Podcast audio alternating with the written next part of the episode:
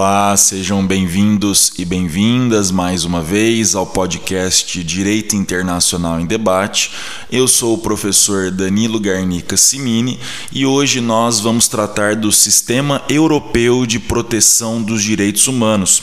O sistema europeu, ele é o sistema regional mais antigo de proteção internacional dos direitos humanos. Aqui no podcast nós já tratamos do sistema interamericano e do sistema africano. Os episódios episódios já estão disponíveis para aqueles que não ouviram ainda. O sistema europeu ele guarda relação com o Conselho da Europa, criado em 1949, cujos objetivos principais são a garantia dos direitos humanos, o regime democrático e o Estado de Direito. Esse sistema regional ele possui como principal documento a Convenção Europeia de Direitos Humanos. De acordo com alguns autores, como por exemplo o professor André de Carvalho Ramos, os países fundadores do Conselho da Europa, como forma de marcar as diferenças com os soviéticos e reforçar as forças políticas liberais internas, acabaram aceitando a internacionalização da temática dos direitos humanos. Assim, firmaram né, em 1950, na cidade de Roma, a Convenção Europeia de Direitos Humanos o referido tratado ele apresenta direitos civis e políticos. Os direitos econômicos, sociais e culturais eles estão expressos em um outro documento chamado Carta Social Europeia. A partir do protocolo número 11 de novembro de 1998, com a extinção da Comissão Europeia de Direitos Humanos, pessoas, grupos de pessoas ou organizações não governamentais ah, podem apresentar as denúncias diretamente à Corte Europeia de Direitos Humanos. A Corte Europeia de Direitos Humanos, também conhecida como Tribunal Europeu de Direitos Humanos. Esse tribunal internacional ele é composto por 47 juízes, um juiz por membro do Conselho da Europa, eleitos para um mandato de nove anos devem gozar aí da mais alta reputação moral e reunir as condições necessárias para o exercício das mais altas funções judiciais em seus países. A Corte ou Tribunal Europeu de Direitos Humanos ele tem sede em Estrasburgo, na França.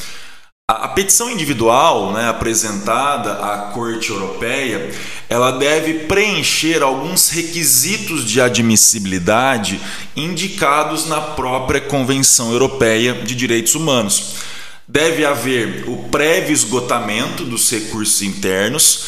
Essa petição deve ser apresentada em até seis meses contados da decisão definitiva interna.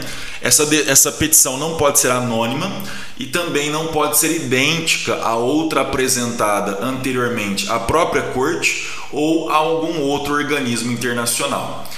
Ah, no âmbito da, do Conselho, ou melhor dizendo, no âmbito da Corte Europeia de Direitos Humanos, poderá ser realizada uma solução amigável do litígio e, havendo resolução nesse contexto, a decisão será enviada ao Comitê de Ministros do Conselho da Europa, responsável por acompanhar a integral execução do acordo entre as partes.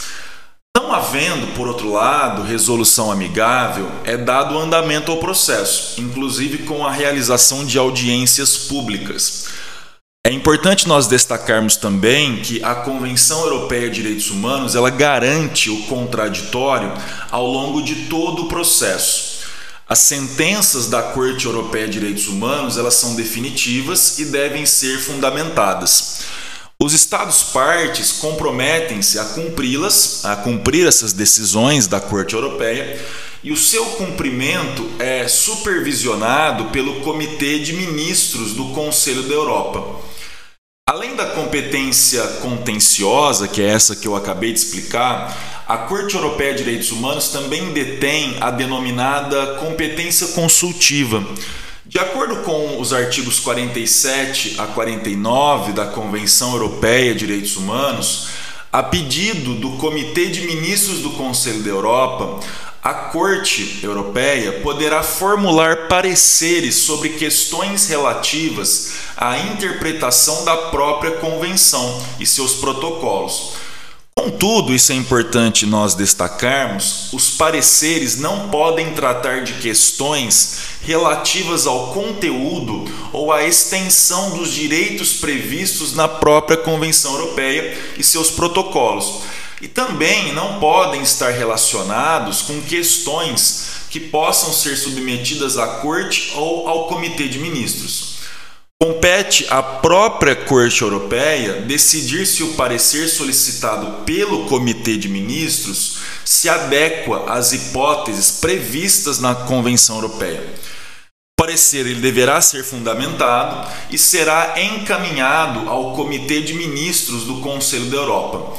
Ah, é importante destacar um último detalhe em relação às sentenças da Corte Europeia de Direitos Humanos na competência contenciosa, quando a Corte julga estados, né, países, a sentença é uma sentença declaratória, né? então ela constata a violação da convenção pelo estado requerido. Né? A, a, consequência dessa violação, né, dessa violação desses direitos previstos na Convenção Europeia, essa convenção, essa, essa consequência, melhor dizendo, ela é deixada para o direito interno do próprio Estado. Né? Esse direito interno do próprio Estado ele deve oferecer uma reparação adequada ao, ao, ao caso concreto. Né?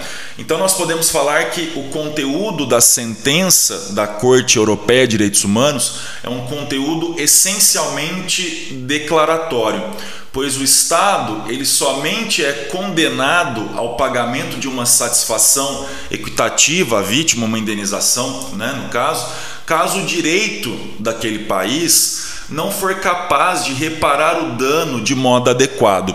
É o que a literatura chama, no, no sistema europeu de direitos humanos, de margem de apreciação nacional.